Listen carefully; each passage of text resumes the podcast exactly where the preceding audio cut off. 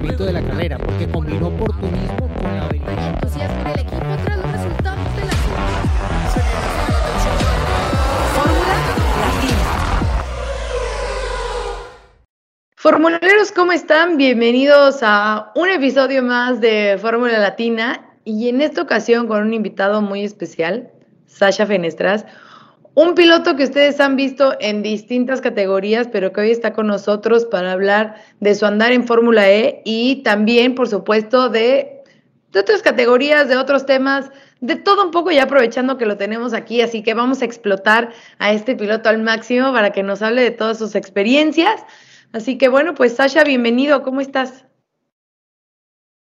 Hola Giselle, bueno, hola Juan, y bien, bien acá en Brasil ahora mismo antes de hacer la primera carrera en Sao Paulo de la historia de la Fórmula E, así que la verdad muy entusiasmado y, y, muy contento de estar acá. Cuéntanos un poco cómo ha sido esta, porque ah, esta es tu primer temporada completa ya en Fórmula E, ¿cómo ha sido hasta ahora? La verdad que es sorprendente, hubo resultados que, que estuve muy sorprendido de cómo, cómo fue pasando todo, es un campeonato con un nivel altísimo, muy difícil, uh, y la verdad que no me esperaba, por ejemplo, la última carrera que hacemos la pole position y otros resultados durante este principio de temporada. Así que la verdad que por ahora muy bien, uh, mucho trabajo, eso sí, obviamente ahora de pasar un campeonato del mundo, mi primer campeonato del mundo, eh, demanda mucho trabajo, muchas horas de, gimnasio, de trabajo mental y etcétera para, para estar al, mejor nivel mío. Así que nada, muy lindo uh, y la verdad que aprovechando mucho cada momento porque es una experiencia única.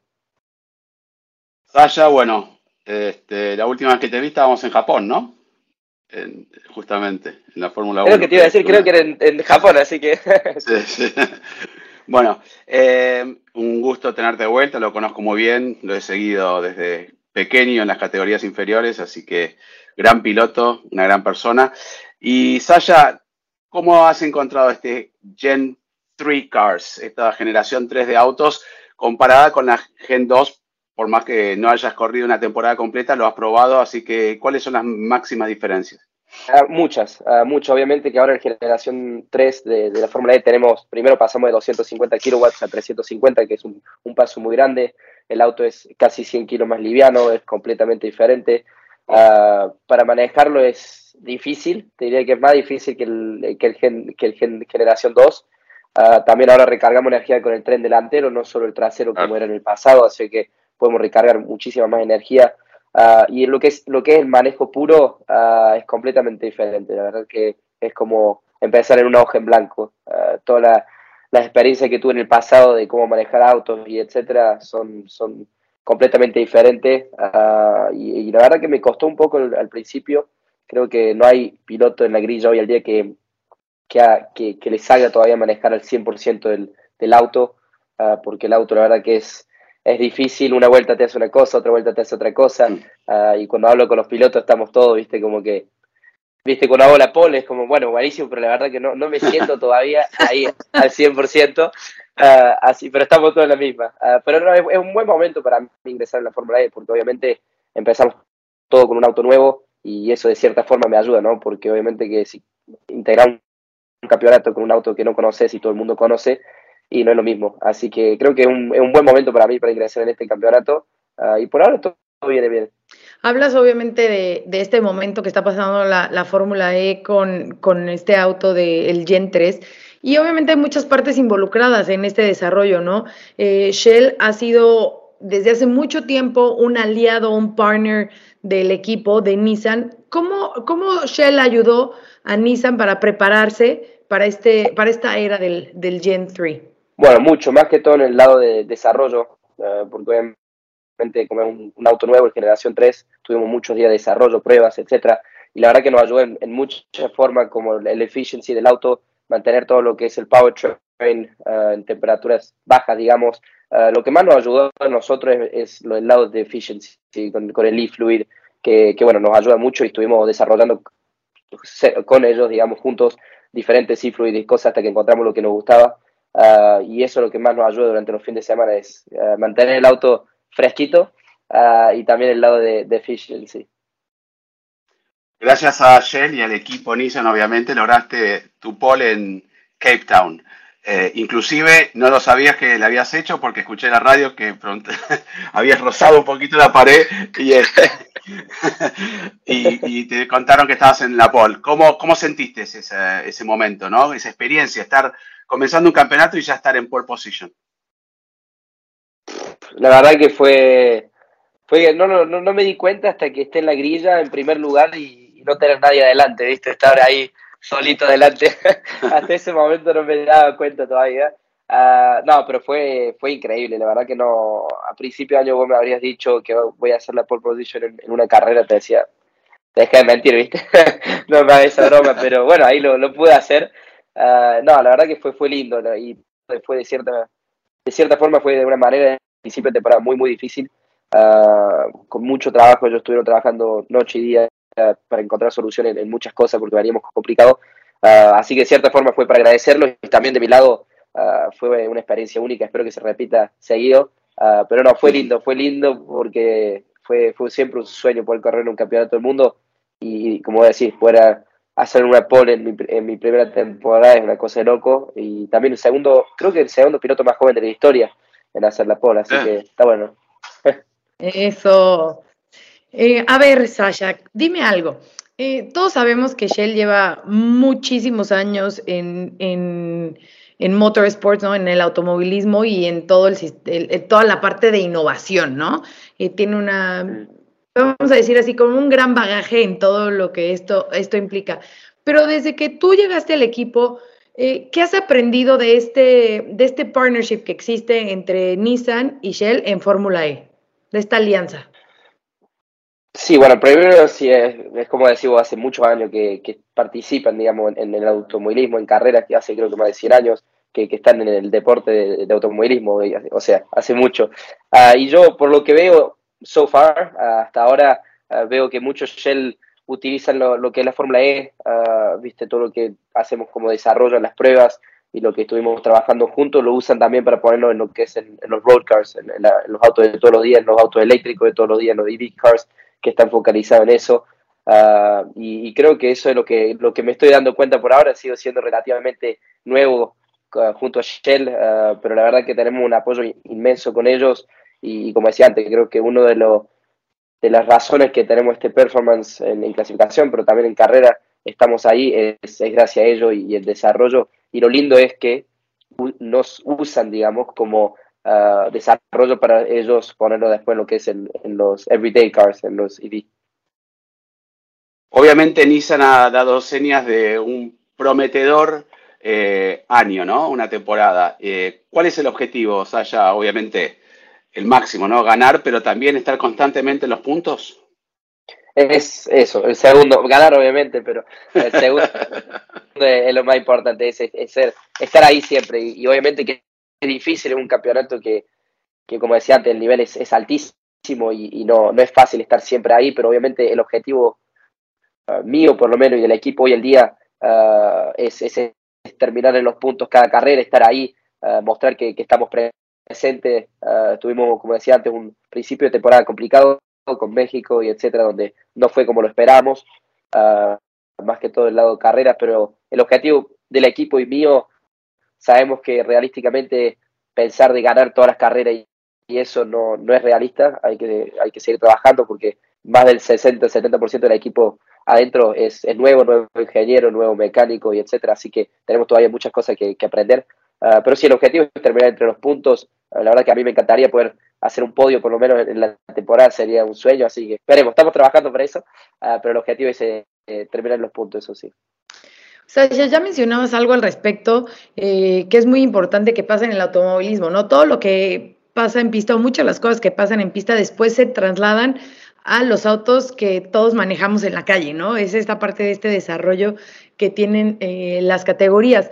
Como sabes, eh, Shell ha estado con Nissan desde la temporada número 5. ¿Por qué es tan importante, eh, reitero, ya mencionaste algunos puntos, pero por qué es tan importante esta alianza eh, de Shell y, Nissan? Bueno, obviamente, como decimos, hace ya unos cuatro años desde el Season 5 que están, que están juntos, ah, y bueno, no estuve en el equipo en esos años, pero por lo que tengo entendido siempre fue la misma idea, la misma, el mismo approach que tenían de era tratar de encontrar el, el máximo, eh, la, la, eficiencia máxima en, en, el, en, el, auto, en el Fórmula E, junto a, a, Shell, y eso fue, fue ayudando obviamente cada temporada. Yo, ah, como, decir, como digo, antes no, no sé cómo funcionaba porque no estaba corriendo con Nissan, pero por lo que, por lo que me han dicho y, y, y lo que sé, siempre fue más o menos el, el mismo target. Sasha, de todas las categorías que has manejado, que has piloteado, eh, ¿cómo se compara con la Fórmula E? Uf, uh, buena pregunta. es completamente, completamente diferente, ¿no? Me cuesta compararlo a algo como, por ejemplo, cuando corrí en Japón uh, recientemente en, lo que es Super Fórmula y Super GT, es, algo que es completamente diferente. Más que todo que, digamos que el, objetivo del campeonato es diferente. Obviamente acá en Fórmula E estamos hablando también de lo que es uh, sustainability, uh, lo que es los coches eléctricos, el desarrollo de, de lo que es los, los, autos eléctricos en el futuro y etcétera. Y lo que yo manejaba hasta, hasta el año pasado en Japón era otra, otra mentalidad, ¿no? Teníamos mucha goma de mucho juego de neumáticos nuevos, no, no era, el, el target era completamente diferente. Um, así que es complicado compararlo, pero el auto sí es, es, diferente. Es, no tenés mucho downforce, no tenés mucho grip. Uh, manejar entre las paredes, en las calles, en los city centers, ahora en Sao Paulo, Estados Unidos, o sea, vamos por, por todo el mundo corriendo en, el centro del en corazón de cada ciudad. Uh, así que el, error, el margen de error es muy mínimo también. Uh, es como cuando la Fórmula 1 corre en, Mónaco, por ejemplo, que tienen la pared muy cerca, ¿viste? El, margen de error es, mínimo. Y eso para un piloto le pone mucha presión, uh, porque obviamente que tenés un nivel de piloto altísimo y, y sabes que lo más cerca de la pared estás, lo más rápido vas y etcétera, probablemente los riesgos están, están altos que, que lo hace lo hace interesante. Uh, pero el coche en sí es, eh, me gusta, me gusta más que todo todo lo que es carrera, um, porque tenés mucha estrategia, tenés mucho trabajo que hacer, no es solo manejar y manejar a tu 100% y, y nada, eso, no tenés mucho que, en Japón no tenía mucho que management de neumático, etcétera. Acá tenés la batería, es lo más importante, o sea, si vos manejas muy agresivo, querés sobrepasar a todos los autos, bueno, al final de la carrera no llegas. o sea, nosotros largamos la carrera sabiendo que no llegamos al final. Tenemos que recargar un 40% de energía claro. para llegar al final.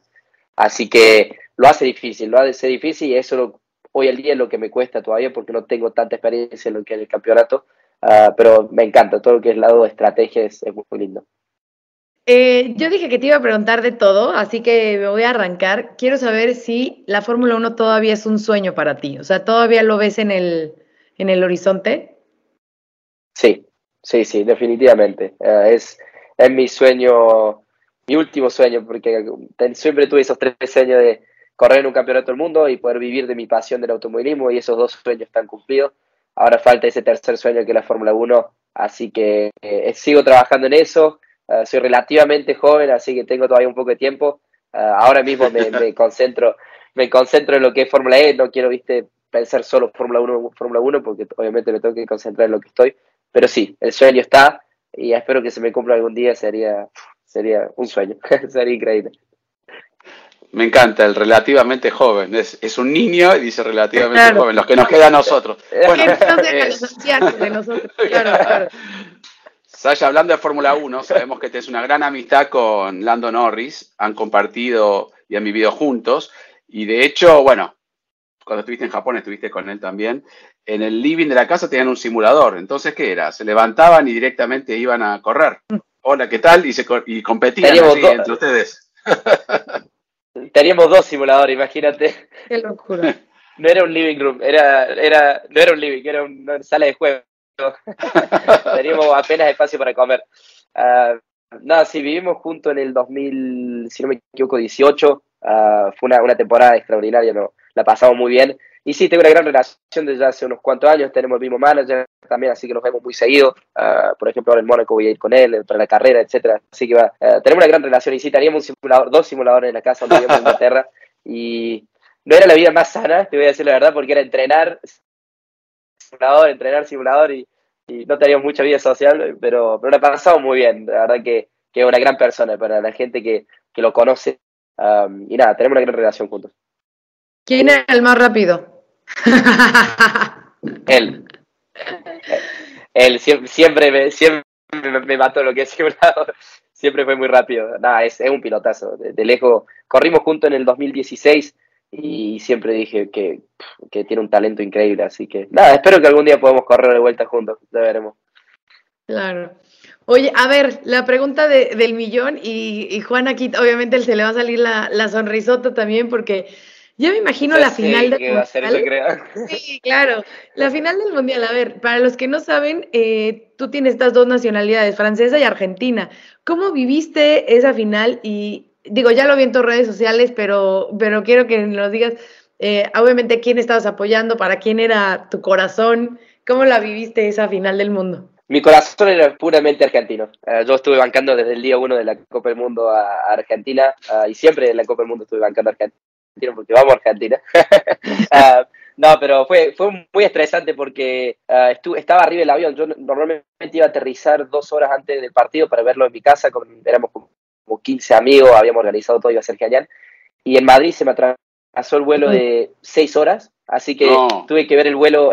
El, sí, sí, no, me quería matar, no hasta de pensarlo se me quiero largar a llorar. Y nada, tuve que escuchar, fui el único en el avión que me, me- me conecté al wifi del avión y pude poner la radio, o sea que escuchamos todo el partido por la radio. Y yo No. estaba en el, en el avión con el, el micrófono y todo el, todo el avión podía escuchar con el, de mi teléfono. No, no, no sabes lo que fue. Cuando metíamos un gol, todo el mundo gritando, todo el avión, una, fue una experiencia única. ah, pero muy, muy estresante, no, no lo quiero vivir así de vuelta. Ah, ahora lo que sí, cuando llegué a Argentina, a Córdoba, ya éramos campeones del mundo y ¡buah! era una antes de aterrizar se veía como humo por toda la ciudad ah, así que no fue, fue muy lindo Qué bueno. Y ahora, Sasha, eh, cuando viene a, a- a- a- a decir, a correr, ¿no? A, a pilotar un auto, ¿cuál es el desafío más grande que te enfrentás, ¿no? Cuando uno está arriba del auto, ¿cuál es el desafío más grande que nos enfrentas como piloto? Ah, buena eh, pregunta. Eh, Obviamente todas las el- el preguntas que hago desafío, son yo diría sí esa, esa la verdad que nunca me lo preguntaron. El desafío más grande. O sea yo diría que no no sería un desafío pero son los riesgos obviamente que cada piloto sabe los riesgos que tomamos no Ah, y más que todo corriendo en la ciudad en, en city centers entre paredes yendo a casi 300 kilómetros por hora en entre paredes obviamente tiene su, su- sus riesgos Um, así que eso sería lo que yo diría lo, lo más challenging. Um, y después creo que uh, es poder manejar bien la presión, el, estrés, la presión, porque obviamente que, que un equipo grande atrás tuyo, uh, más que todo ahora corriendo en un campeonato del mundo, tener un equipo de ingeniero de 30, 40 ingenieros mecánicos atrás tuyo, o sea que tenés esa presión, ese estrés de, nada, de querer hacer el resultado, de querer estar ahí. Y, yo creo que eso uh, también es un- algo que hace la diferencia entre cada piloto, es como, cada piloto maneja ese estrés, esa presión de, tener un equipo tan grande atrás tuyo. Estamos hablando de Fórmula E y Fórmula 1, obviamente es, otro, es otro nivel de, eso. Uh, entonces yo diría que es eso y también lo poder controlar y manejar tu- tus riesgos, ¿no? Uh, más que todo cuando empezás a manejar en, en las ciudades, uh, que, que nada, Eh, Sasha, ¿cuál es la, tu mejor memoria en tu carrera automovilística? Sé que eres joven aún, ¿no? Porque ya no los dijiste, pero... Relativamente. memorias, Tienes buenas memorias, seguro. Ah, mi mejor memoria. Diría que el podio que hice en el Gran Premio de Macao, que es una de las carreras para, Eh. para los pilotos, que es una de las carreras más difíciles y más importantes de nuestra carrera deportiva, ah, porque muchos equipos de Fórmula 1, de, hasta Fórmula E, cuando yo firmé para el equipo, sabían el resultado que hice en Macao y me dijeron, eso no, nos atrae mucho porque sabemos lo difícil que es, etcétera. Así que haber hecho un podio en Macao ah, para mí fue uno de los mejores, mejores momentos porque también estaba, venía de un momento muy difícil en mi carrera deportiva, estaba muy cerca de parar el, auto, el automovilismo ah, y me había dicho que si me va bien en Macao, me, nada, me levanto y trato de hacer una temporada más. Así que para mí mi mejor recuerdo es, es eso y bueno, obviamente el campeonato europeo fue, fue, algo, fue algo importante para mí en mi carrera. Bueno, esta pregunta no te quiero inducir a la respuesta, pero acabas de mencionar una pista. Eh, de todas las pistas que has corrido, circuitos, ¿cuál es tu favorita? Uf, Macao, eh, va la misma. Ah, es esa, porque te juro que a mí me, me encanta, es uno de los circuitos más difíciles del mundo ah, y el margen de error en ese circuito es muy mínimo. Am, así que diría eso y Suzuka. También Suzuka, Uy, qué lindo. ah, Suzuka. con la super fórmula es la Super Fórmula es uno de los autos más rápidos después de la Fórmula 1. ah, y te diría creo que es más rápido que un, que un Fórmula 2, así que se me, era lo más cercano a un Fórmula 1 y el primer sector, el primer parcial de, de Suzuka con toda la S, ¡buah! es hermoso. O sea, de vez en cuando, te prometo que de vez en cuando me siento en mi cama, por más que no esté manejando, y, y cierro los ojos y me pongo a pensar y es muy, muy lindo. Ah, me encanta ese circuito. Sí, sí, muy lindo. A ver, hablando de, de Suzuka y justamente de, de, de Super Fórmula, em, ¿qué aprendiste de toda la cultura japonesa, de su filosofía, de, de cómo llevan la vida, que te ha servido hoy para Fórmula E y para tu vida en general? Uf, mucho. Ah, ah, primero el respeto entre cada ser humano, eso es algo que siempre me, me, me impresionó en, en Japón. Es, a ver, Juan, ustedes conocen porque van para la Fórmula 1, pero el, el respeto entre cada ser humano es increíble. Ah, nunca se te van a faltar respeto, se van a faltar respeto entre ellos. La educación de la gente es, es increíble. Ah, aprendí muchas cosas, lo que es eh, estar en a, a la hora, no, no estar a llegar a tarde. eh, si te- cuando van a Suzuka, por ejemplo, los trenes llegan Como al, bien al- cordobés. al segundo. Claro, como un cordobés. Completamente lo, lo contrario. Ah, así que no, hay muchas cosas. Yo siempre me dije que el día que tenga, espero algún día tener hijos, siempre me dije voy a llevarlos allá un- unos meses para que aprendan lo que es el respeto entre cada ser humano, ah, la distancia, respetar la distancia de cada uno, um, y bueno, muchas, muchas otras cosas, porque creo que es un país que, que tenemos, que hay muchas cosas que, que aprender de, de ese país. Um, lo, lo único negativo es que no hablan mucho inglés y eso siempre me costó muchísimo, pero es un país que tiene mucho más eh, positivo que negativo. Sí, hacen su esfuerzo, ¿no? Además, ¿no? Se les aprecia porque hacen su esfuerzo por entender y por tratar de... Bueno, y, ahora estar con Nissan Sí, sí. está muy bueno, ¿no? Porque siendo japonés también, ¿no? Sí, claramente, tenemos eh, dos personas japonesas en el equipo, eh, no acá en el equipo, pero en, en- en- en Francia están basados. Y nada, siempre me gusta hablar un poco, hablo un poco japonés, aprendí un poco japonés y estar con ellos porque son tan buenitos, o sea, no sé, me encantan los japoneses, son muy buenos. Eso. A ver, ahí te va, ¿eh? Vamos a hacer un pequeño juego, Sasha. Te voy a hacer un- así unas preguntas rápidas, quick fire questions, y me tienes que contestar. No te tardes. Lo primero, así, tu primera opción, ¿ok? Dale. ¿Ok? Bueno. eh, recordarle a la gente sus dos nacionalidades, ¿ok? Porque por ahí viene. Ajá. ¿La ajá, Torre Eiffel o el obelisco? Obelisco. Eh, ¿Crepe o panqueque? Eh, panqueque. ¿Cuál es la diferencia? Es lo mismo, pero lo el, mismo? el nombre. Perdón, sí. Ah, Eh, es como- no, es como una panqueque. crepa, como, como la crepa. Es muy parecida, es prácticamente lo ¿sí? mismo. Lo único que el panqueque le metes dulce de leche y, y es, a eso no, no hay en, en Francia. Oh, qué rico. Ah, bueno, Sí, pues ahí está la consigo diferencia. ahí está la diferencia. Para los que no, no somos eh, argentinos ni franceses, ahí está.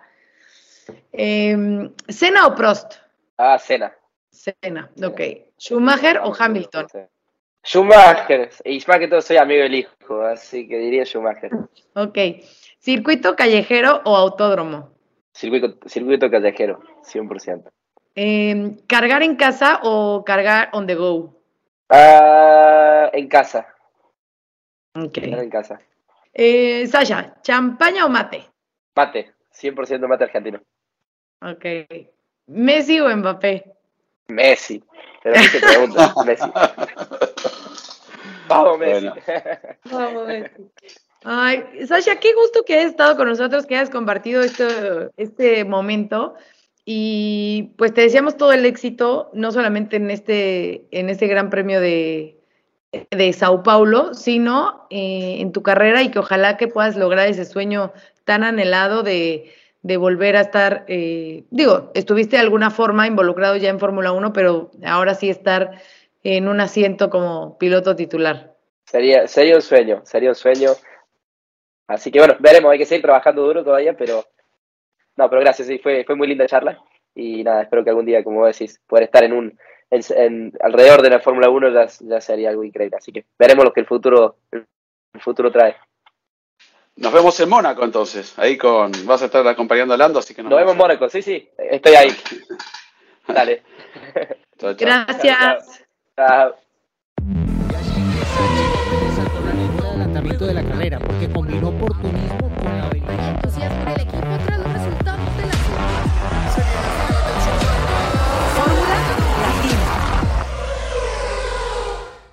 Política y otros datos. Segunda temporada. desaceleración del crecimiento, Tripular la nave del INE. proceso electoral 2024. Política y otros datos. Escucha un episodio nuevo cada jueves en tu plataforma de podcast preferida. Un podcast de expansión.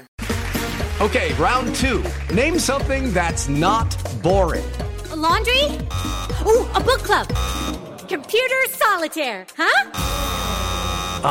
Sorry, we were looking for Chumba Casino. That's right. ChumbaCasino.com has over 100 casino style games. Join today and play for free for your chance to redeem some serious prizes.